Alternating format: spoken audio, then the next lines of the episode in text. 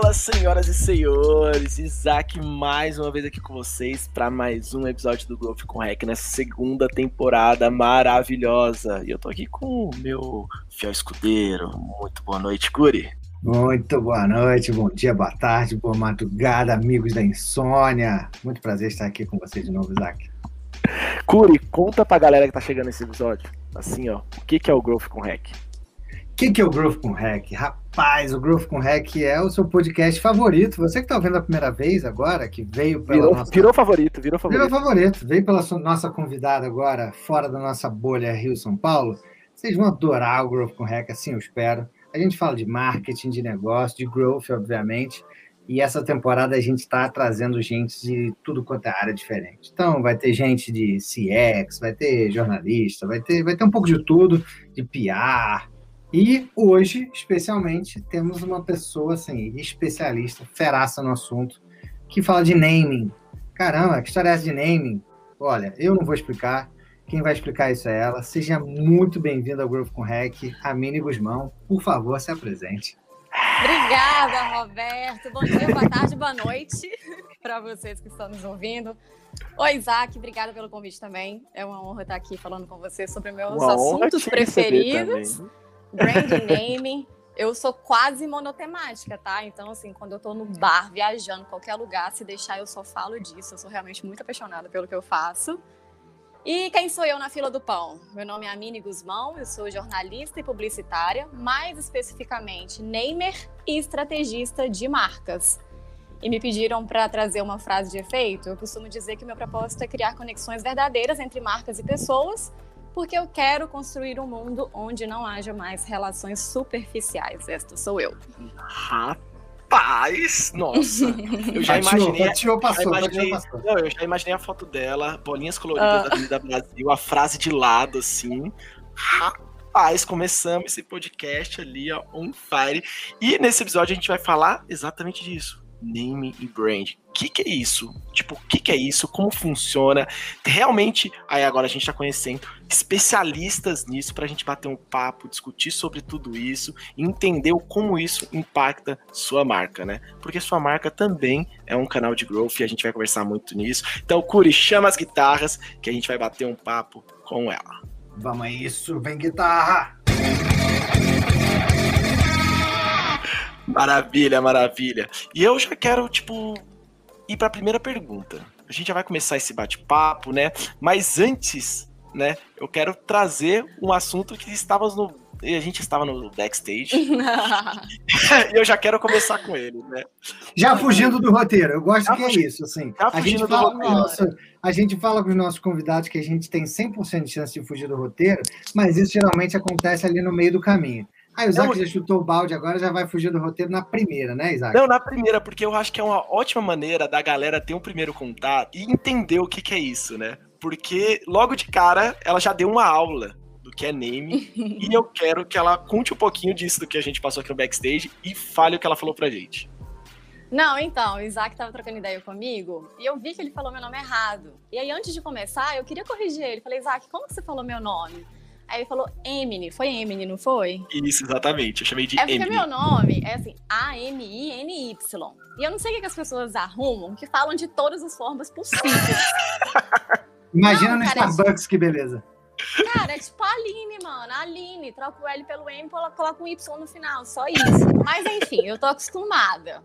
Não, Starbucks não é o problema, sabe por quê? Se eu pego lá meu, meu nomezinho escrito errado, beleza, vai ficar só pra mim. O problema é quando eu tô, tipo assim, no laboratório fazer exame, Aí a, a, a, pessoa abre a porta e fala: Emily. Eu não, é a Mini. Aí é um pouquinho pior, mais constrangedor. Mas enfim, o Isaac falou errado, eu percebi que ele falou errado, e como já é uma coisa super habitual na minha vida, várias pessoas falam errado, eu falei, Isaac, como é que fala? Ele falou errado, eu falei, não, na verdade é a Mini.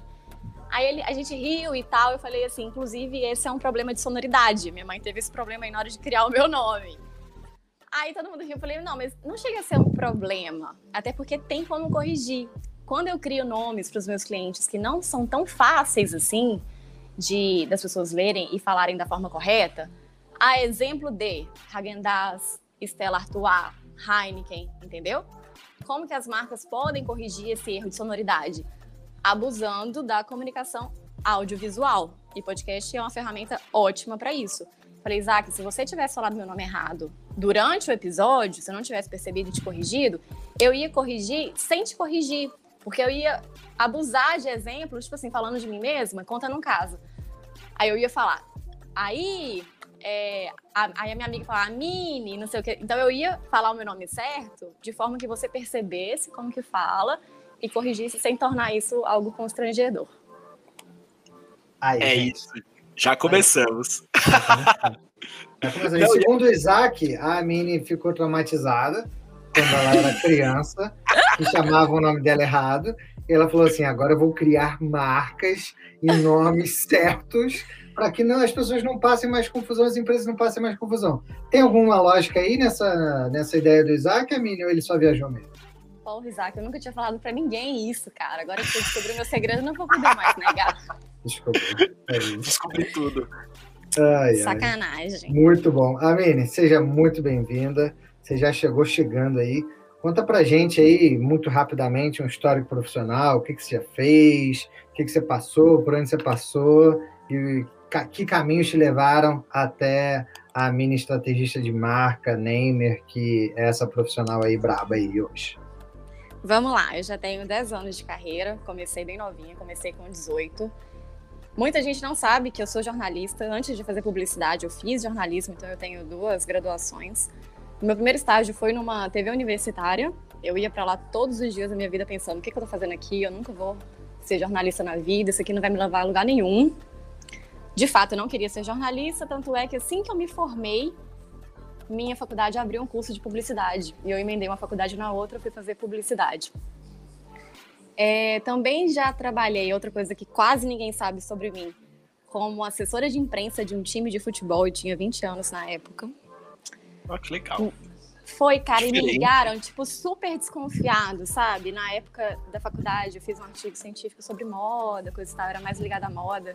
E aí me ligaram, tipo assim, ah, me recomendaram você, seus professores me disseram que você é boa, mas acho que você não vai querer, né, mexer com futebol, você não deve entender muito. E uma menina de, de 20 anos, eu era assim, se você duvidasse de mim, eu te provava que eu era capaz. Eu não preciso disso, sabe? Tipo, se fosse hoje, eu, eu não aceitaria. Mas eu achei um desaforo tão grande na época que eu falei, o quê? Você acha que eu não entendo de futebol? Quando que você quer que eu comece? Adorei. Foi sério. Eu, eu fiquei uma semana estudando o time, a história do time, estudei futebol sobre como fazer escalação e tal. E eu também ia para lá todos os dias da minha vida, pensando o que, que eu tô fazendo aqui, eu nunca vou usar isso para nada. Só que eu, eu confesso para vocês que, que é um orgulho que eu tive, sabe? Tipo assim, de sentar na arquibancada e ter todos os jornalistas ali aos meus pés, a Mini, me fala a escalação. Eu, pá, a Mini, quem que acabou de sair? Eu, fulano. A Mini, quem é que é o camisa 10? Ciclano. E aí os homens atrás perguntando, tipo assim, que porra é essa, cara? Que essa menina sabe tanto assim de futebol? Eles não sabiam que eu era assessora. Isso eu tinha um orgulhinho, assim, de ter vencido esse desafio. Ah, irado. É, emendei, então, né, a faculdade de comunicação como bacharelado em jornalismo e publicidade. É, meu primeiro emprego de carteira assinada foi numa produtora web, mas eu trabalhava no time de marketing digital como redatora. Eu era muito novinha, eu tinha 21 anos, eu não tinha muita consciência do que, que eu estava fazendo ali, sabe? A gestora do time falava, Minha, eu preciso de um título para e-mail marketing. Eu era basicamente a menina que sabia escrever, entendeu? Eu não tinha muita consciência do porquê que eu estava fazendo aquilo, como que eu podia ajudar a empresa a crescer com o meu talento. Não, eu era pau mandado. Mas eu adorava, tá? Eu adorava. De era super... Fui... E, e, era muito comum isso, né? De ter uma redatora no time, né? Agências tinha muito isso. Eu não sei se hoje ainda tem, né? Tipo, faz muito tempo que eu não trabalho mais em agência, mas isso era muito comum, né? Tipo, ter um time da galera que escrevia bem, aí você tinha o time dos criativos separados, né? E, tipo, realmente cada um no seu quadradinho. Mas olha só, o que que acontece? Eu tava feliz de ter um emprego, de ter um bom emprego, em relação à galera da minha sala que formou comigo e tal. A galera lá era massa, eu me orgulhava de estar ali e, era tudo muito rápido. É, era uma, uma, uma produtora web. Eu não entendia nada, mas nada de WordPress, de tecnologia, de nada. E aí eu fui, fui levando, assim. De lá, eu tive a oportunidade de trabalhar na maior agência de Valadares, agência de publicidade. E aí, na época, eu já fazia publicidade na faculdade. Então, eu, eu estudava à noite, trabalhava de manhã e de tarde. Foi então que eu me tornei redatora publicitária. A Andréia Mariano, sócia da Mosca, hoje uma das minhas grandes amigas, ela me descobriu redatora publicitária, porque eu fui para essa agência ainda como a menina do time de marketing digital, a menina que sabia escrever. E lá dentro ela foi me pedindo para fazer uma coisa, duas. Um belo dia ela me tirou do time de marketing e falou: a partir de agora você é uma redatora. Falei, nossa, coisa chique isso, né? E eu fiquei muito feliz. Ganhou o troféu, ganhou bastão. Boa. Sério, eu me encontrei, eu fiquei realmente muito feliz. Fiquei bastante tempo nessa agência e voltei para a PIC, que é essa produtora web. Só que quando eu voltei, eu já voltei com muito mais consciência profissional, sabe? De como que eu realmente podia ajudar a empresa e tal. Porém, eu voltei como analista de marketing digital. E, e meu chefe, meu ex-chefe, sabia que eu não era a pessoa ideal para o marketing, mas mesmo assim ele, ele me quis. E ele investiu muito em mim, sabe? Em cursos para eu aprender a fazer tudo do marketing digital. Só que sabe quando você é um peixe fora d'água? Eu, eu, eu, não me encaixava naquele mundo. E, e quanto mais pessoas legais eu conhecia, menor eu me sentia. Foi um belo dia em 2016 ou 2017 que ele pagou para mim um, um evento para eu ir em Floripa, RD, RD Summit. Ele fez para mim uma grade de todas as palestras que eu deveria ir, todos os workshops, SEO, é, analíticos, enfim. Ele realmente estava investindo em mim ali na, no marketing digital. Foi quando eu dei aquela fugidinha e fui parar na palestra da Ana Couto, a diva do branding do Brasil. E ali, cara, assim, bem como na agência eu me, me encontrei como redatora publicitária, naquele momento parece que eu me reencontrei comigo mesmo, assim, tudo que eu sempre acreditei, tudo que eu gostava de fazer de forma amadora ainda, Falei, caraca, essa parada de branding é muito eu, assim, é o que eu quero fazer pra vida. E não, não consegui aplicar imediatamente, mas comecei a estudar, nunca mais parei. Ainda trabalhava na PIC. Uma amiga minha, designer, que é a Itamara Ferreira, ela me perguntou, falou assim, você faz naming? Que tem, eu tô com um cliente precisando de projeto de naming. Aí eu falei assim: ah, eu sou redatora, né? Então, tudo que envolve palavras, eu consigo fazer. Porque, principalmente em cidade pequena, isso é importante pontuar. Cidade pequena, quando a gente trabalha em agência, tem um ponto muito positivo, mas que pode ser visto como negativo também, que é o fato de você fazer tudo. Entendeu? Então, eu não, eu não fui uma especialista em mídia, eu não fui uma especialista em planejamento, eu não fui, mas eu, eu soube, eu aprendi a fazer tudo. Bom e ruim, né? Misto de sentimento. É, é bom né? e ruim, exatamente. Eu falei, cara, eu sei, né? E outra coisa sobre agência também, que quando você tá dentro de uma agência, você não sabe o seu tamanho. E eu não tô falando mal de agência, pelo contrário. É uma excelente forma de qualquer publicitário começar uma carreira. Agora, você cria um projeto genial, primeiro que é a agência que leva o crédito, e segundo, que é o caldeirão, sabe? Você tem que virar a chavinha muito rápido. Então, eu criei aqui um projeto para uma marca de, de, peças de moto. Amanhã eu tenho que ir para um hospital, depois de amanhã. Isso se não no mesmo dia. Então, você não tem aquele mérito, aquela coisa que você pensa assim: nossa, eu realmente fiz a diferença na vida de alguém. Não, não tem. Então, voltando, minha amiga designer me perguntou se eu sabia, eu aceitei fazer o projeto. Só que aí eu vi que o buraco era muito mais embaixo do que eu imaginava. Não era assim só fazer um nomezinho sabe? Tinha muito. Não era um brainstorm, né? Não era. E era uma parada que ia mudar a vida da pessoa, assim. Quando você, quando você atende uma cliente e fala, a Mini, é tudo que eu tenho, tipo assim, todo o meu investimento, sabe? Eu tô apostando em você, você sente o peso. E aí que eu comecei a estudar naming, e quando eu entreguei esse meu primeiro projeto paralelo, que eu tive o primeiro feedback da pessoa emocionada, sabe? E fala, nossa, eu não tô acreditando, tudo que eu mais queria era isso, esse nome eu tenho certeza que vai me levar longe. Aí eu falei, porra, tudo que, eu, que me faltava, assim, eu acho que eu vou conseguir realizar trabalhando com isso. O que lembra que eu falei que eu quero criar conexões verdadeiras entre marcas e pessoas? Eu consigo fazer isso por meio do projeto de naming. Diferente de uma campanha, vamos supor que eu tivesse continuado na, na agência. O mundo hoje é muito muito volátil, sabe? Se eu crio uma campanha, sei lá, uma campanha genial de Dia das Mães, cara, passou o Dia das Mães, acabou. Eu não vou poder repetir essa campanha no que vem, daqui a pouco vem vem outro feriado, vem o Dia dos Pais, Natal, já era. E o nome não, com o nome eu consigo fazer parte ali da, da história da pessoa por um bom tempo, se não para sempre. Caramba, muito legal. Pô, parabéns pela trajetória. Que bom que você conseguiu dar uma fugidinha lá no RD Summit para assistir a palestra da Ana Couto. Ela realmente é uma referência para muitos marqueteiros. E, e, cara, eu acompanho você ali pelo Instagram, você conta vários cases positivos, negativos, a gente já vai entrar em alguns quadros daqui a pouco. Mas, Amine, me conta aí, quais são as principais preocupações que as pessoas, as empresas deveriam tomar na hora de escolher um nome de empresa? Eu já conheço vários erros básicos aqui, mas nossos ouvintes com certeza estão curiosos. Assim. Existe um checklist, uma preocupação principal e algumas secundárias? Como é que funciona? Como é que você avalia isso? E que no caso, só antes da Mini, antes, né, da Mini falar, ter, a gente já passou por vários casos, eu e o Curi, né, de empresas, a gente já passando por empresas juntos, né, que tinha nomes complexos, nomes em inglês, nomes, vixe, que as pessoas não entendiam, diversas coisas. Então é realmente um ponto bem importante, que a gente já passou por uns cases que era bizarro, da gente fazer pesquisa com o usuário, e o usuário falar, o que, que é isso? então, tipo, é realmente uma parte bem importante que eu tô aqui sentado na cadeira de aprender hoje. Cara, assim, tem muita coisa que a gente tem que avaliar, mas nada vai para frente se o nome não tiver liberado no INPI. Para mim é, é, o principal, assim. Inclusive é a parte mais frustrante do meu trabalho, que às vezes eu acho, nó, esse aqui eu vou ganhar um prêmio com esse nome. Aí você chega lá, bate na porta do INPI e ele fala, não, querida, já está registrado.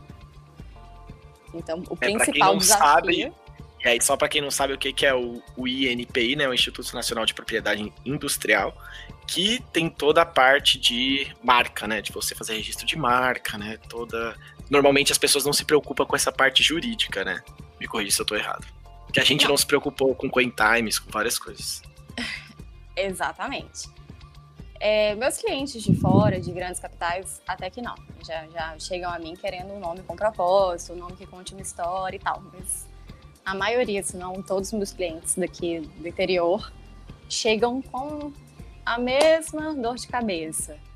A Mini, eu criei um nome, estava toda feliz com meu nome e eu não posso registrar. A Mini, já tem a minha marca há muitos anos e agora eu fui notificado que eu não posso mais usar minha marca. E eles chegam ainda putos, né? Assim, eu tenho essa marca sei lá quantos anos e agora eu não posso mais utilizar? Não, querido, não pode, porque você não registrou. Então, o principal desafio, Roberto, realmente é passar pela barreira do INPI. Depois a gente tem várias outras barreiras. Só que todas elas a gente tem como corrigir de alguma forma. Mas vamos lá. É, tem a questão da sonoridade, tem a questão da memorabilidade, tem a questão da conceituação. Eu faço, eu tenho pesquisas, eu tenho como aplicar pesquisas que provam se aqueles nomes realmente são bons para o público-alvo em si. Mas para mim nada é mais difícil do que achar um nome bom liberado no INPI. É isso. É boa. Já chegou, Plau, já chegou chegando. E, cara, eu sei que você tem todo um processo de pesquisa, de entendimento com clientes, stakeholders e tal. Quanto tempo que demora esse processo todo de, putz, para você trazer opções de qualidade? Você traz o quê? Cinco opções? Dez? Uma só que você acredita muito? É, assim, conta um pouquinho mais desse processo de pesquisa, aprofundamento até o momento que você traz é, essas oportunidades aí para os clientes. Legal, eu comecei a falar bem superficialmente na pergunta anterior sobre a pesquisa com público-alvo. Agora, se você me permite, eu vou falar do processo, pode ser? Com certeza. Opa, por favor, o momento é todo seu. O podcast é todo seu. Então, vamos lá. Nossa, eu tô me achando, gente. Rapaz, por favor. você pode repetir, por favor? Que o podcast é todo meu? O podcast, o podcast é, é todo seu. seu. E esse sotaque mineiro, gente? Quem não gosta do sotaque mineiro, por favor, fica à vontade. Ai, fico me achando assim. Vamos lá. É, primeiro, parte do processo, ele é feito em cocriação com o cliente. Primeiro eu faço o briefing, eu entendo a história dele, eu mergulho em quem ele é, porque o nome, assim, vamos lá. Eu costumo criar nomes que contam histórias. Mais do que falar do produto, mais do que falar do serviço, eu preciso ter um norte, sabe? Então eu preciso entender a história do cliente. Quem é ele na fila do pão? De onde que ele veio? Qual foi a garagem dele? Quais são as referências? Enfim, então eu faço esse mergulho profundo na história dele. E aí, depois do briefing, eu faço uma reunião para a gente definir os valores daquela marca, os valores e os atributos. É onde, no futuro, não, na, etapa seguinte, a gente consegue verificar se os nomes propostos estão de acordo com aqueles atributos e aqueles valores que o cliente está desejando transmitir. Então é nessa fase que o cliente me fala, Mini, eu quero um nome que seja suave, que transmita confiança, coisa e tal. E na frente, se a pesquisa apontar que o nome é completamente radical, tipo assim, não tem nada a ver com aquilo que ele está desejando transmitir. Então eu pergunto valores, atributos, eu tenho, eu tenho metodologias, né, que a gente vai descobrir isso juntos. E eu começo a fazer as pesquisas. Pesquisa vai, pesquisa vem, eu defino três rotas nominativas, que são basicamente três conceitos. E a partir daí eu começo a construir os mind maps para cada rota nominativa. E talvez os meus professores escutem isso e me achem muito amadora, talvez, porém eu tô aqui para falar a verdade. Faço à mão. Faço à mão, tem cliente que quer que pega meu, meu rascunho e, e, e moldura, coloca na parede, coisa e tal. Eu fluo muito bem rabiscando.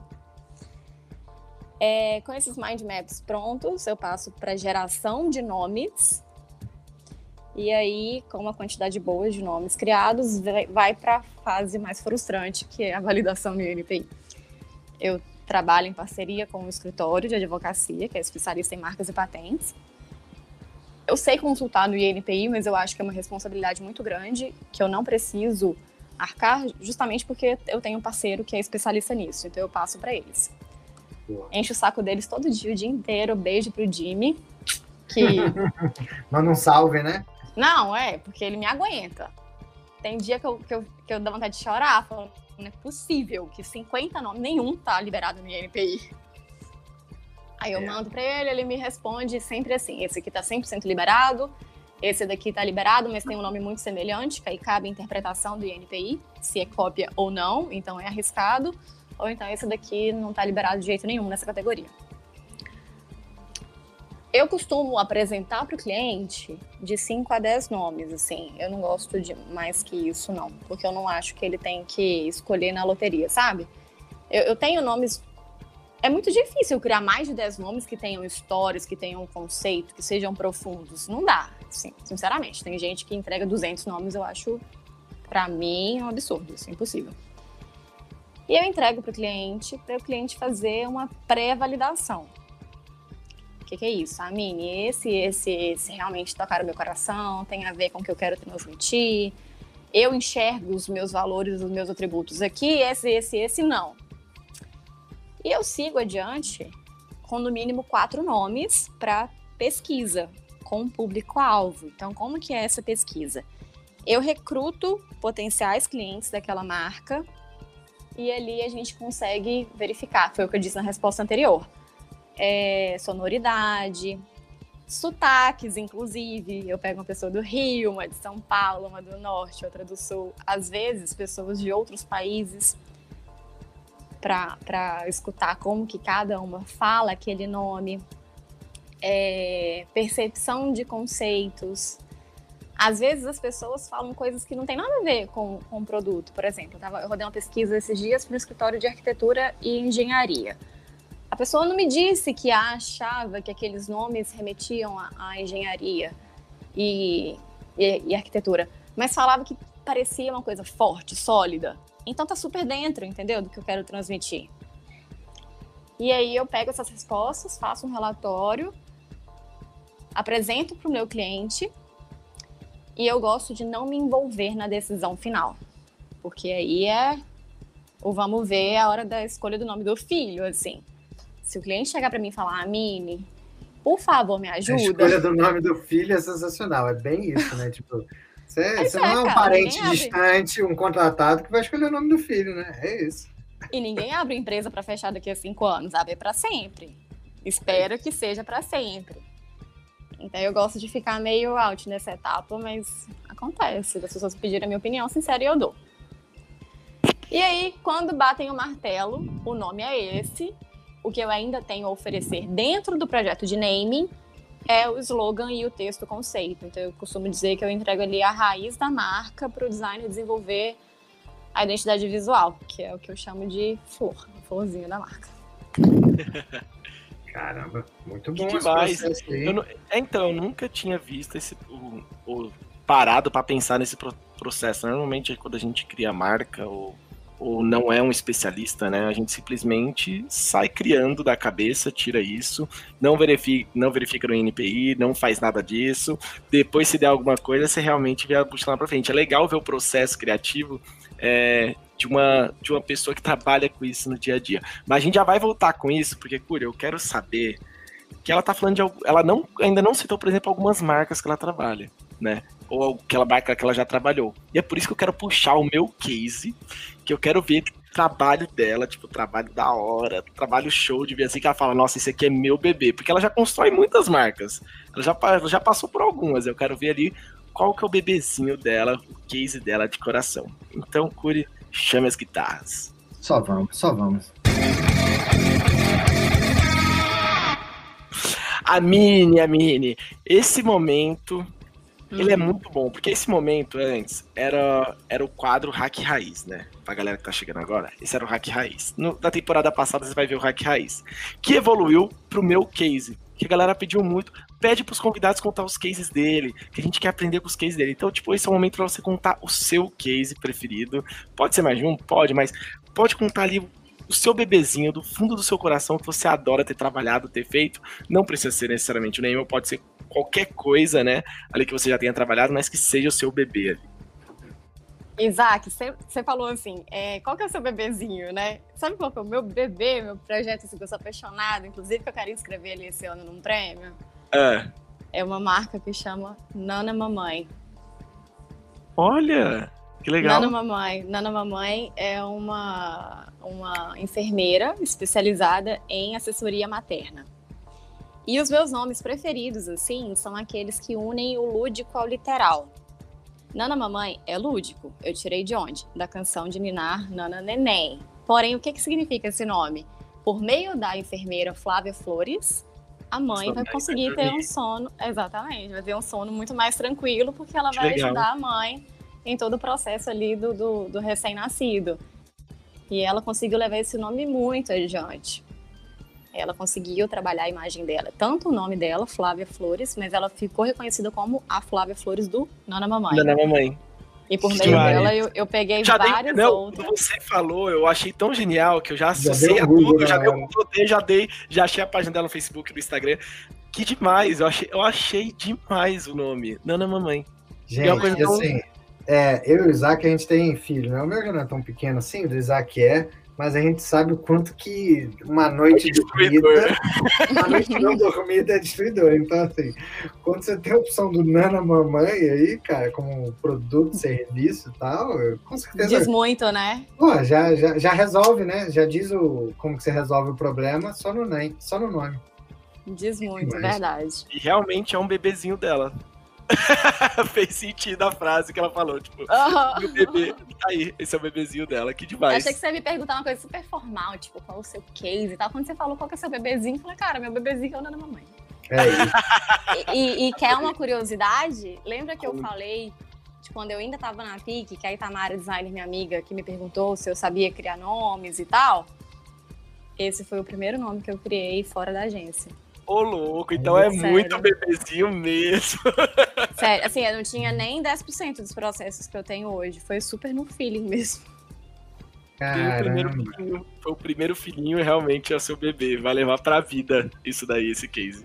Gente, eu, eu vou fazer uma coisa fora do roteiro aqui, cara. Ela já veio com case, ficou todo mundo emocionado, todo mundo pensando, oh, que fofinho. Eu já vou inventar num outro quadro, Isaac, você permite? Eu permito, fica à vontade. Pô, então é isso. Veio muito bonitinho, muito fofinho. Amine, eu já vou hum. puxar o próximo quadro, que é o Momento Saia Justo. Ai, ai, ai, ai. Tá muito fofinho, tá tudo muito limpo, tá tudo dando certo. Estamos aqui, ó, meia hora de papo, tudo, tudo correu muito bem. Eu quero saber o que, que deu merda. O que, que deu ruim nesse processo? Esse é um dos quadros favoritos dos nossos ouvintes, Amine, e aí para os nossos ouvintes que estão chegando agora. É o quadro que a gente ouve o que, que deu ruim, o que, que deu merda no processo, o que deu algum problema no caminho. E o mais legal é como que você reverteu aquela situação, ou não. Às vezes reverteu, às vezes não.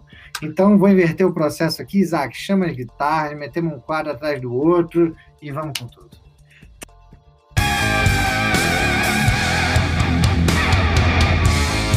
Então vamos, né? Realmente, estava tudo muito bonito, estava tudo muito lindo. E agora a gente vai ouvir umas coisas boas, eu espero.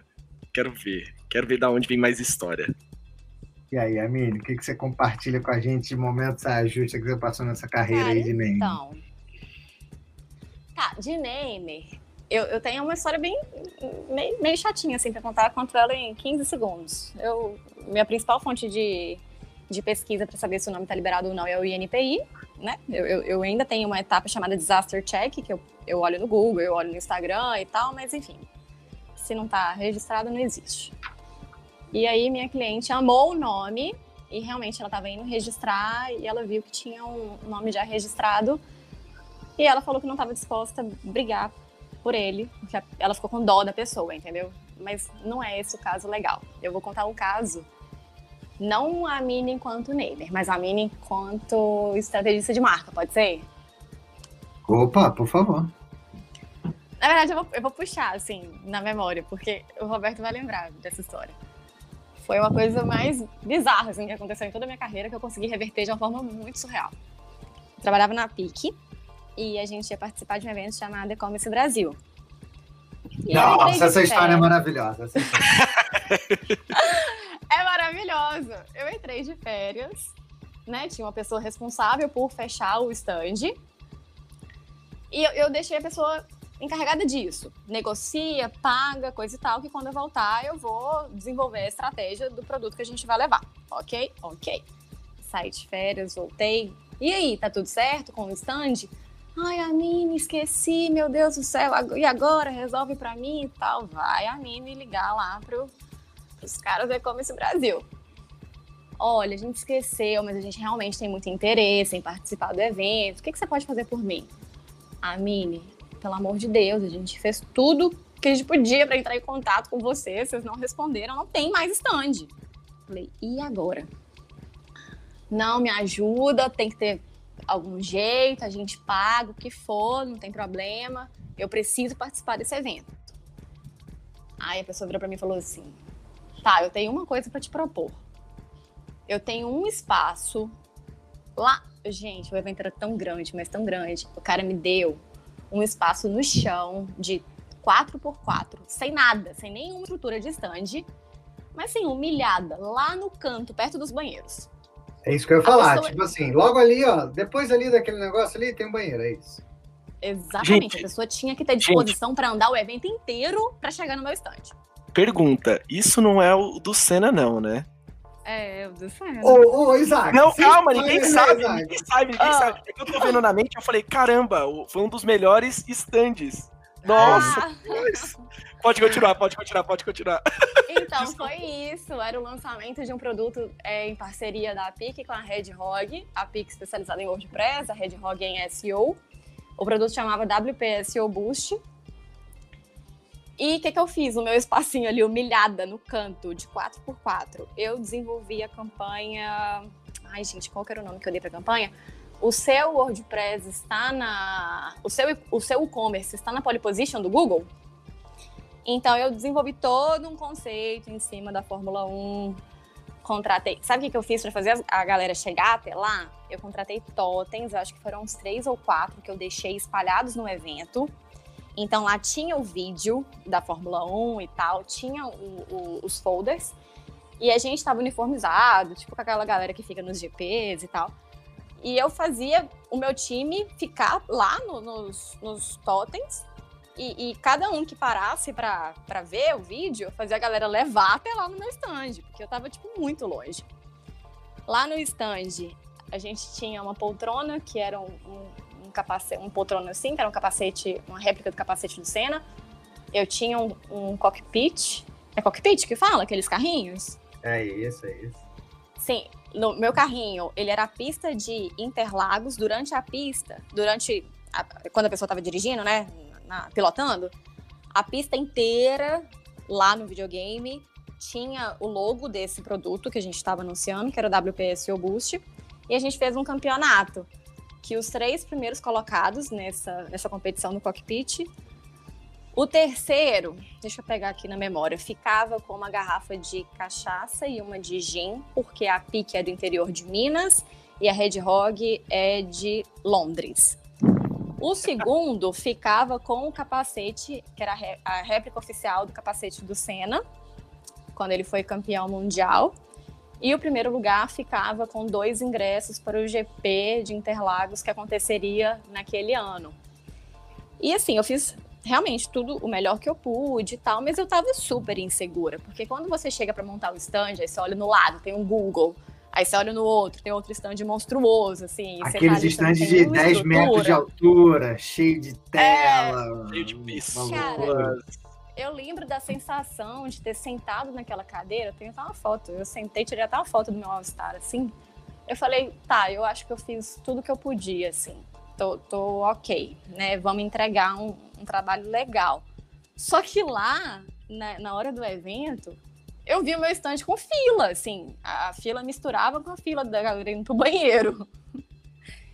E eu Sim. recebi muito feedback legal, e eu lembro que eu conheci muita gente legal. Eu lembro do feedback que o Roberto deixou para mim no LinkedIn, que eu fiquei toda felizinha. Falei, nossa, eu realmente consegui reverter isso, isso daí. E foi uma das Cara. coisas mais legais que eu já fiz. Não, Porra. foi sensacional, te juro, foi sensacional. Foi sensacional. Porque, tipo, quando Agora você começou a contar, quando você começou a contar, eu fiquei tipo, nossa, será que era o do Senna ali? Que a gente é. ficou, tipo, indo, indo várias vezes e pegava a fila de novo. Tentamos pegar as primeiras posições, eu, Curi. e aí, amiga? E aí, Amília, eu não sei se você sabe, vou compartilhar aqui com os nossos ouvintes. Eu sou um ser um tanto quanto competitivo, né? Então, assim, eu levei o negócio muito a sério na brincadeira lá. Primeiro que para mim era um dos melhores stands, na beira, porta do banheiro, mas era sensacional, as telas, realmente entrava no cockpit. E eu sou um cara super competitivo e muito fã do Senna. Então, assim, eu tava cagando para a primeira posição, que era o, os convites para Interlagos, porque, obviamente, né, Senna já não tá mais, mas eu queria a segunda colocação, que era o capacete. Cara, eu entrei naquele cockpit, eu não sei quantas vezes, e eu suava. Eu sa... Toda vez que eu saí dali, eu tava assim, ó, arrasado, eu dei a vida. E no dia seguinte, eu tava no escritório, não consegui ir. Eu recebo a ligação do Leandro. Tipo, Roberto, tudo bom? Cara, vou te mandar teu prêmio. Naquela hora, assim, meu coração já tava pulando aqui, ó. Tipo assim, cara, não acredito. Ganhei o capacete, que momento, não sei o que, tal, tal, tal. Porra, tu ganhou a garrafa de gin, a cachaça, parabéns. Cara, eu não sabia se eu ficava feliz, se eu ficava triste, mas assim, porra, foi meu momento saia justa ali. Eu não lembro disso, não. Você, levou, você levou o gin e a cachaça, então? Foi, cara, fiquei em terceiro, foi triste. Foi feliz e triste ao mesmo tempo. Nossa, e aí fiquei eu... sabendo que teve um ex-piloto de Stock Car que chegou lá e sentou e fez, tipo assim, cinco segundos na frente do primeiro, do segundo colocado, deu uma surra foi. na galera. Mas enfim. É engraçado que eu, eu acho que eu perdi, não, não, eu não, não coloquei a premiação todo mundo. E falhou. Vocês me ouviram? Opa, não. volta aí, volta aí, que agora vamos ver. Eu, eu não organizei bem esses prêmios, porque todo mundo realmente queria o capacete. E eu acho que eu não consegui, eu acho que eu não expliquei qual era o conceito da Fórmula 1, só para o ouvinte entender, como era um produto que impulsionava os e-commerces, então a ideia era fazer essa analogia com a Fórmula 1 de sair na frente, que é um esporte de velocidade, coisa e tal. É, era isso, assim, sair na frente, é, sair na frente e ocupar as primeiras posições no Google. Era essa analogia que eu, que eu trouxe. Realmente foi meu plot twist, assim, da carreira. Cara, foi muito Vai. legal. Belo momento sair justa de quem tinha realmente uma das piores posições de stand que eu já vi na história dos eventos claramente foi ali em, em cima da hora, mas, pô, você reverteu. E eu vi o momento fila, assim, a galera parando para tirar foto, mandou bem demais. Parabéns. Foi legal, né? Obrigada. Faça Vamos... mais eventos Faça, Faça mais cerveja. Vão sair mais ótimas ideias disso daí. Caraca. Bom, vamos voltar aqui pro nosso, pro nosso episódio, né, Isaac? Vamos, que eu tenho uma pergunta aqui, que eu acho que é uma pergunta que todo mundo deve já ter se feito. Ali, ó, parou em algum momento e falou: Nossa, será que eu tô fazendo isso certo?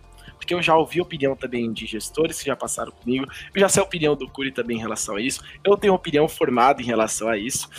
E eu queria ouvir uma especialista, né? Diga. Na- quando a gente fala de criação de marca, a gente leva em consideração o idioma. E quando eu falo isso, é tipo, vale criar nomes em inglês para marca, a marca precisa falar, ou ela exemplificar ali, igual você falou do, do Nana Mamãe, né? Que ela já passa tudo, tipo, você falou Nana Mamãe, eu já entendi tudo que é, o que é aquela, aquele produto já desenvolvia, né? A marca precisa conversar esse ponto, a marca pode ser uma coisa mais é, fora da caixinha, sem explicar muito o que é produto. A marca pode ser em inglês, para o público em português. Como que você vê tudo isso? Realmente existem algumas regrinhas para isso? Ou é uma coisa que você fala, ó, não, por exemplo, em inglês ou não, marcas em inglês não entra, tipo, porque tem que conversar com o público brasileiro, ou vale tudo, ou não vale nada. Quero ouvir de você. Tá, não, não tem regra, tá? Tudo depende, tudo é subjetivo. Não sei se você viu, Roberto, você me segue no Instagram, né? Você viu um bafão que eu dei esses dias com um deputado federal? Rapaz, não vi, viu? Mas eu posso voltar lá pra ver. É bom que a gente é honesto aqui. Mas É o que, que rolou? a Conta pergunta- gente. Eu achei que a pergunta tinha sido formulada justamente por conta disso. Então foi, pura coincidência. Pô, então conta o bafão aí, Japão, Japão que já conecta. Então, é porque o Brasil é um país que tá tudo certo, né? As mil maravilhas, não tem nada de muito útil para os deputados proporem. E o querido deputado José Ayrton Cirilo, ele é, fez uma, uma PL propondo que será proibido nomes de marcas nacionais, é, estrangeirismo em nomes de marcas nacionais. Eu vi isso, mas não vi post seu, mas eu vi isso daí saindo na, em notícia. Que isso, gente. Não, é isso, que ele assim, tá, é que interfere- tá morando? Isso interfere diretamente no meu trabalho. Óbvio, óbvio. E aí, respondendo ao Isaac, eu fiz um texto enorme, gente. Eu caguei ele, assim, na classe, né? Obviamente. Por dentro, por dentro eu, Eu tava depois. Eu puta. depois. por fora eu fui laçuda, né? A gente tá falando com uma autoridade, enfim. Isaac, seguinte, é, não tem regra. A primeira coisa que a gente tem que avaliar é o público-alvo. O público de interesse daquela marca é poliglota? Ele conseguiria falar aquele, aquele nome? Quando que esse episódio vai sair? Deixa eu só ver se eu posso dar um spoiler. Esse episódio vai sair daqui a três semanas. Três semanas. Não, tá perto ainda, que eu tô pra lançar uma marca que tem referências em francês. Mas, primeiro é isso. Então, se você acha que o, que o seu público consegue pronunciar aquele nome, tranquilo, vai fundo. Porque é muito mais importante que o nome, na verdade, na minha opinião, é o conceito por trás dele, tá? Eu parto do princípio de que, de que o nome é o resumo daquela narrativa. O nome é uma excelente oportunidade de você contar uma história. Então, para mim, o conceito é muito mais importante do que o nome. Então, vamos falar de nome. Primeiro, se o público-alvo consegue falar aquele nome, não tem problema. Segundo, ah, o público-alvo não conseguiria falar, só que eu tenho como abrasileirar aquele nome. A exemplo de Magazine Luiza. Nem a própria marca fala Magazine. A própria Imagina, marca imagina se vai na TV Luciana Huck, Magazine Luiza. Magazine Luiza. Exatamente. Demais. Belo exemplo. Então, o segundo, o segundo ponto é esse. A gente pode abrasileirar o nome de forma que qualquer um seja capaz de pronunciá-lo. E o terceiro ponto que eu tenho para destacar é o seguinte: se o nome ou não for tão, de tão fácil acesso assim, ou então se for um nome muito lúdico, que não apresente de cara de que, que se trata aquele produto ou serviço, eu tenho um recurso chamado tagline, que é uma palavra ou uma frase que vem acompanhando o nome. Então eu tenho um nome que não é, não é, não veio de estrangeirismo, mas é um nome lúdico que é o Pavilhão 95. O que que é o Pavilhão 95? É um escritório de arquitetura. Então o nome é Pavilhão 95 do lado, escritório de arquitetura, que é a tagline. E aí a título de conhecimento, pavilhão é um pássaro construtor que constrói nin- ninhos maravilhosos, tanto com, com Com itens da natureza, galhos, folhas e tal, também, infelizmente, com lixo que as pessoas jogam, né? Tampinhas de garrafa. Então ele pega todos aqueles elementos e constrói ninhos. E, e, ele realmente é conhecido como um pássaro construtor, por isso, por isso, dentre outros motivos, que eu não vou trazer aqui para não me estender muito, o nome do escritório ficou Pavilhão 95. Então, para nomes estrangeiros ou para nomes lúdicos, a gente tem esse recurso chamado tagline. Cara, muito bom. Vou até dar um exemplo que aí provavelmente a galera nem conhece, né? É, às vezes são abreviações de nomes que elas ganham tão mais força que o nome raiz inteiro dela você não sabe mais. Então, por exemplo, vocês conhecem que marca que é Online Exchange? Vocês sabem o que é essa marca? Eu não. Eu não. Não. OLX. OLX. Que da hora. Sim, sim. E ninguém e tem chama os de Online acrônimos também, Exchange, né? obviamente. Tipo, ai, deixa eu pensar em um acrônimo. Porque a OLX, na verdade, é uma sigla, mas existem aqueles acrônimos que são as palavras que foram reduzidas, mas que formam outras frases, né? Deixa eu pensar. Ah, vamos já já vamos achar várias, com certeza. Enquanto você está pensando nisso, Amine, vamos puxar hum. nosso último quadro, Isaac? Vamos puxar, vamos puxar. Que é o ali a gente tinha na temporada passada, a gente abriu espaço e todo mundo indicava. E era tipo, indica um do fundo do seu coração, né? E a gente terminou a temporada indicando cada um no último episódio 10, né? A gente já tava ah, chutando balde ali no começo ah, de dezembro, né? Nem ah, tô vendo mais o balde. Tá em ordem. É... a gente já tava indo pras férias e a gente começou a recomendar. Ó, aproveita que vai ficar aí uns dois meses sem podcast, aí você lê tal coisa, assiste tal coisa. E a gente reformulou e agora ele é um Indica 3, então nosso convidado vai indicar três coisas do coração dele, que pode ser livro, pessoa para seguir, filme, série, Ali ela troca o que for do coração ali realmente da Mini. Então, pode soltar as guitarras, Curi, chamar nosso quadro. Vem guitarra e vem o Indica 3. Tem...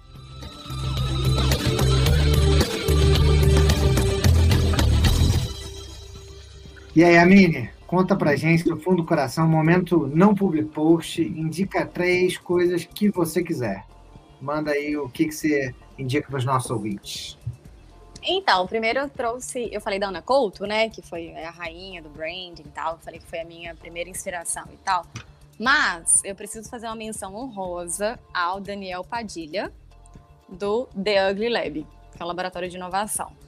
Assim, ele, os, os melhores cursos que eu fiz de naming, de branding, as ferramentas que eu utilizo nos meus trabalhos são do The Ugly Lab. E ele é um cara, assim, super fora da curva. Eu acho que vale super a pena a galera seguir Daniel Padilha, tanto no Instagram dele, pessoal, ele produz conteúdo, quanto o The Ugly Lab. Eu sigo o Ugly Lab, recomendação da Mini. Demais. Muito e ele é bom. é super acessível, cara. Ele é um cara, assim, muito gente boa mesmo. Troco ideia com ele direto. E, enfim, super solícito. Boa. que mais? Então, muita gente me pede dica, assim, de livro, de publicidade, de conteúdo, coisa e tal. Mas, cara, eu acho que chega numa época da vida, da carreira, que a gente já leu tanto, sabe, sobre, sobre a área, que eu acho que falta pro publicitário é, abrir a mente, assim, e pegar referência nada a ver. Vocês, vocês me entendem? Tipo assim, ai, cara, vai, Sim, ver, vai, ler, vai, vai ler um filme Água com Açúcar, tipo, comédia Sai romântica. Da bolha. Sai da bolha, é isso. É, eu, eu, eu, me falta muito isso, assim, quando eu tô muito estressada, eu quero, ler, quero ver uma comédia romântica, quero um romance. Eu não quero mais ler sobre branding, eu não quero mais ler sobre naming, eu não quero mais ler a biografia do Washington Oliveto. Chega, eu preciso de uma coisa para me relaxar. Porque às vezes quando eu tô com bloqueio criativo e tal, eu preciso relaxar a mente. E atualmente eu estou lendo o livro de poesias chamado A Mão Esquerda de Vênus, da Fernanda Young, que foi uma mulher assim, nossa, eu sinto muita falta dela no mundo. Fernanda não, não, não ia dar conta de viver nesse, nesse Brasil de, de Bolsonaro. É, é demais para ela tudo que tá. É, ia ser demais tudo que está acontecendo e ela faleceu, acho que em 2019. Mas vira e mexe, eu me pego vendo entrevistas dela, eu acho ela super inspiradora até, sem querer parecer muito fúnebre, assim, até as legendas do Instagram dela, que ainda está ativado, são, era sensacional. E esse livro é um livro de poesias, muito gostosinho. Eu não consumi tudo de uma vez, eu vou lendo de pouquinho em pouquinho. Metade do livro, a primeira metade do livro, são os rascunhos das poesias dela, são os desenhos dela. Então pensa o quanto que isso é é sensacional, assim, você vai lendo o que, que ela queria escrever, aí ela arrependeu, rabiscou, pensou numa palavra diferente, escreveu embaixo, é fenomenal. Que legal, acho que é a primeira poesia que a gente tem de indicação aqui, Isaac, gostei disso. Não é, e é, é uma indicação totalmente diferente de todas as outras. Foi isso que ela falou. A gente, por muitas vezes, a gente até comenta disso às vezes, né? Nossa, vai assistir uma série tal, vai ver um filme tal, para realmente você já sair da sua bolha, né? De parar de só ler livros, só consumir conteúdo do, da área, né? Tipo de coisa, porque tudo vira inspiração, tudo vira ponto de criatividade, né? Tipo, é, é o benchmark, tipo, global que você vive e você vai consumindo. E é legal ver esse tipo de indicação. A gente não tinha recebido esse tipo de indicação. Que legal. Boa, menina. É, Desculpa te interromper aí, por tô, favor, segue aí. Tô, tô, a Fernanda tem me inspirado muito. E aí, na metade do livro para trás, são a, a, as poesias editadas. Só que é muito sem graça se ler a metade para trás, sabe? Eu só recorro a essa parte do livro quando realmente eu não consigo entender a letra dela. Quando ela rabiscou demais, quando a letra tá muito ruim, aí eu vou lá para entender o que, que ela quis dizer.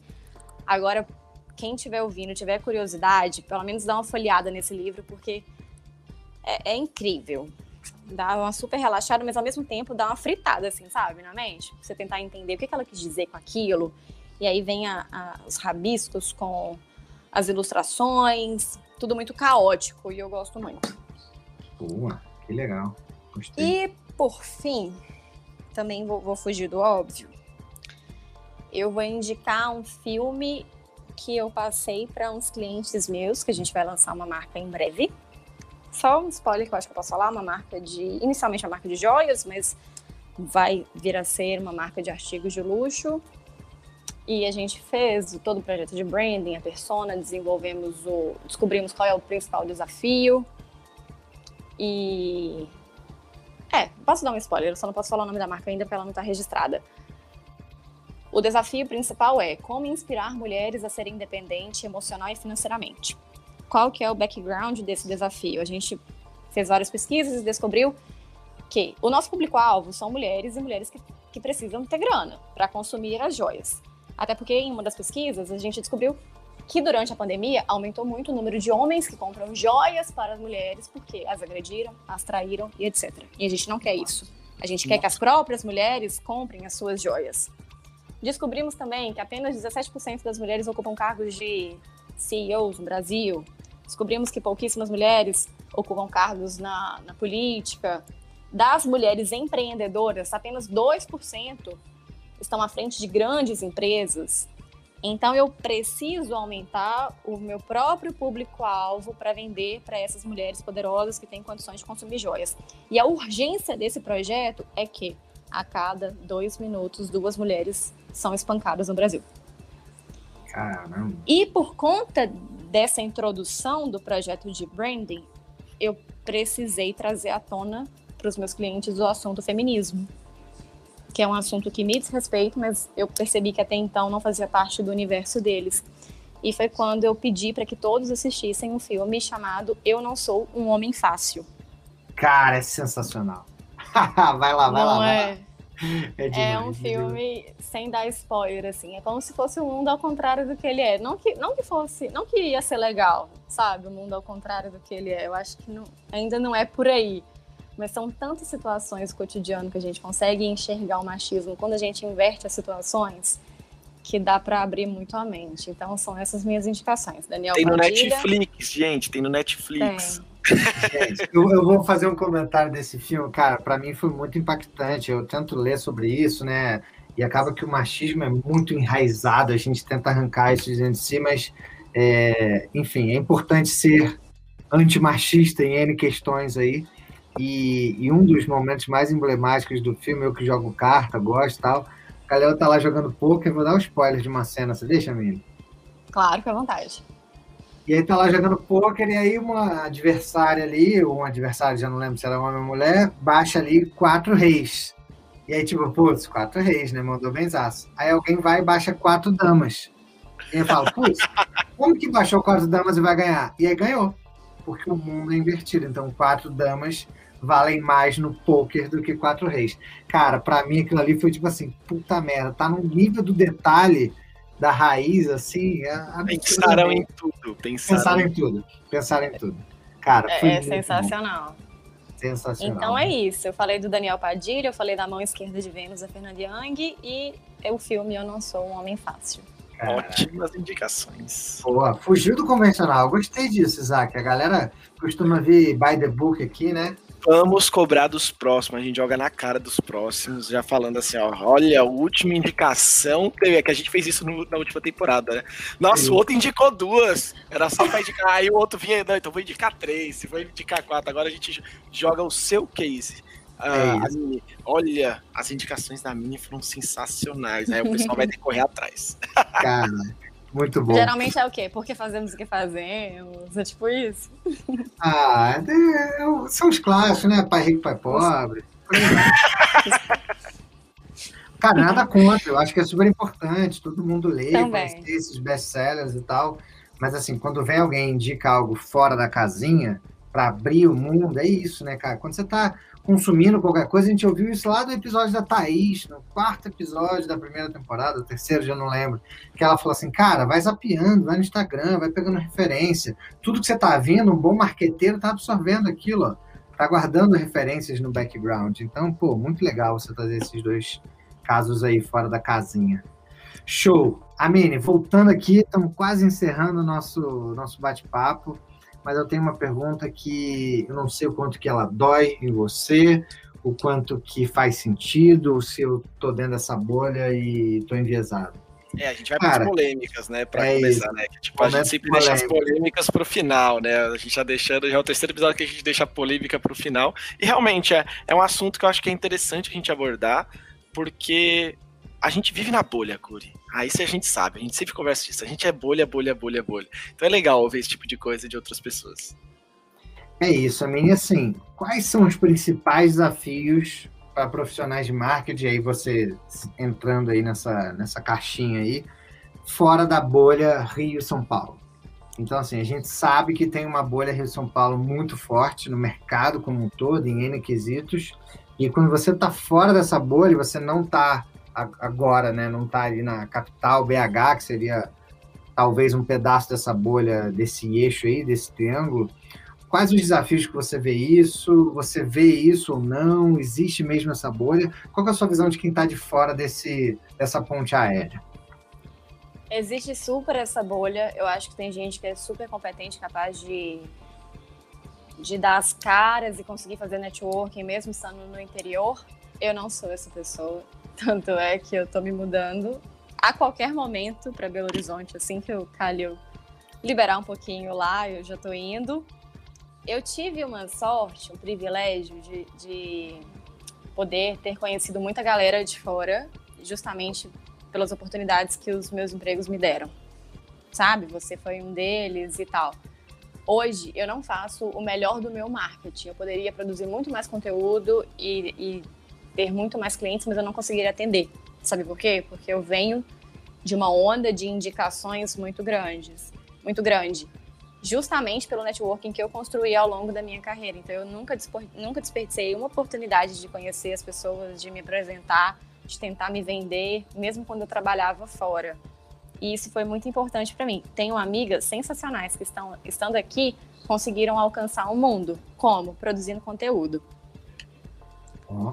Só que eu ainda não não cheguei lá, não me organizei, não tive tempo, admiro muito quem faz, mas eu tô numa fase tipo trabalhando muito, enviando muito projeto. Naming, na verdade, é, é mais desafiador do que branding, porque branding é muito mais em cocriação, mas branding me consome muito mais. Branding eu, eu, eu, duro cerca de um mês com um projeto em cocriação com o cliente. Eu durmo e acordo pensando no projeto, eu sonho com o projeto. E, e, e eu mergulho ali de cabeça, sabe? E eu não tenho tanto tempo assim. Enfim, tô colocando a culpa no tempo, mas não me organizo tanto assim para produzir conteúdo. Então, na pandemia, uma coisa que está me fazendo muita falta são os eventos. E eu admiro muito essa galera que está no interior, que está se sobressaindo, mas eu tô indo para capital, entre outros motivos. Minha família, por parte de pai, é de lá, enfim. Mas justamente para ter um acesso mais fácil a, a essa ponte aérea para voltar a frequentar São Paulo, para voltar a passar os finais de semana no Rio. Gente, eu fecho negócio em qualquer lugar, juro. Meus amigos falam, Mini, pelo amor de Deus, você tá numa festa. Você não precisa vender seu peixe aqui. Mas eu não consigo. Lembra no começo que eu falei que eu sou monotemática, que eu só falo de naming branding? É porque são meus assuntos preferidos. Em qualquer pessoa que me, que me der abertura para falar disso, eu vou falar. Fila do banheiro, fila do banheiro. Eu também sou. A minha, eu também sou assim. Eu, eu entro Total. num churrasco, num jantar, o pessoal volta investindo em criptomoeda, em Bitcoin, conhecendo tudo, querendo investir, Ixi, ó, o pessoal já sai doido, é, é normal. É eu sou assim, mas se eu frequento Apaixonado, um ambiente aqui no né? interior né? que as pessoas não estão dispostas a investirem em um nome com propósito, um nome que conta uma história, eu não tenho cliente. Então eu tô, acho que eu tô eu contei com a sorte até hoje, né? Talvez isso seja síndrome do impostor, talvez, mas eu acho que sim, eu contei com a sorte até hoje. E a partir de agora eu acho que eu tenho que partir mais para ação. Não tenho, Roberta, a receita milagrosa para quem está no interior, infelizmente. Estou partindo para a capital. É, cara, a bolha é muito forte, né? É bizarro isso. Mas tudo bem, Mas tem vamos... como, tem como. É, tem, amiga como. mesmo. Aquela minha amiga designer que me indicou meu primeiro projeto de naming fora da agência, que foi o Nana Mamãe, é, ela chama Itamara Ferreira. Ela tá fazendo um puta trabalho no Instagram, lançou o curso. Enfim, ela é muito muito foda e muito reconhecida dentro da área dela, mesmo estando aqui. Ela faz um trabalho sensacional. Boa. Cara, Demais. muito bom. Indicou mais uma ainda, pra, pra gente encerrar. É isso. Amine, cara, Oi. queria te agradecer demais pelo papo aqui com a gente. Foi excelente. Eu acho que você deu uma aula aí de naming pra galera. Eu sei que é um assunto muito pouco fala, amplamente falado, tá? Você, você fala que você é monotemática, então foi excelente porque a gente bateu nessa tecla aqui o episódio inteiro, a gente entendeu que o buraco é muito mais embaixo, que é muito mais complexo. Não é de um brainstorm, né, Isaac? Que nasceu com Times, que a gente fez um negócio ali na sala, na lousa uma vez e foi, saiu vendo se estava registrado ou não, cortando nomes. Não era Cara, nem registrada, se tinha domínio ou não. É isso. Cara, super legal, valeu demais pelo papo. Vamos romper essa bolha aí de eixo Rio-São Paulo. Quero trazer mais gente aí de, de fora dessa ponte aérea também para o podcast. Galera, manda inbox. Vamos com tudo. Só agradecer seu tempo, sua disponibilidade e essa baita aula de naming que você deu pra gente. Cara, fiquei super feliz de participar. Vocês me deixaram super à vontade, assim, tava até meio ansiosa no começo. Confesso, mas achei o papo super agradável. Espero que eu possa ter contribuído um pouquinho com o meu conhecimento de naming. Estou começando ainda, tenho muito caminho pela frente. E é isso, eu acho que a vida é feita de, de conexões, assim. A gente se conheceu naquele evento, depois a gente começou a se seguir. É, eu também aprendo muito com você. O Isaac estava até me cobrando atualizar meu LinkedIn. Para mim, você é uma referência em LinkedIn. Vou, vou me policiar em relação a isso. e no mais, se quiserem bater um outro papo sobre especificamente sobre branding, acho que a gente não aprofundou muito nesse assunto, contem comigo, estou aqui à disposição. É isso aí, deixa aí o contato para a galera, Mini. É, é para te seguir no Instagram, para te seguir no LinkedIn. Aonde que o pessoal tem mais acesso a você? Faz o seguinte, me segue no Instagram, que é a Mini Guzmão, A-M-I-N-Y. Tem que soletrar, né? Tem aquele probleminha de sonoridade e vai acompanhando, que agora eu estou muito mais focada em profissionalizar minha marca e fazer por mim tudo aquilo que eu faço pelos meus clientes. Olha, fechou com chave de ouro. Gente, todos os links vão estar na descrição do episódio, né? Ela também vai aparecer nas redes sociais do Growth com Hack, então, tipo, segue ela. Eu já aqui, enquanto ela falava, eu entrei no Instagram e já segui, porque eu fiquei curioso, quero ver o que, que ela realmente está produzindo no dia a dia ali no Instagram, que eu sou muito heavy user de Instagram, então tô toda hora também lá postando conteúdo, então, ó, sigam ela, também já tô seguindo, e muito obrigado por ter participado desse episódio, Amine. Fico muito feliz de ter ouvido e aprendido também um pouquinho mais sobre name e tá aqui, tipo, realmente aprendendo com pessoas super fodas no mercado. Obrigada, é isso, galera. Vamos com tudo. Até a próxima. Obrigado, Amine. Beijo no coração. Valeu! Tchau, tchau, gente. Tchau.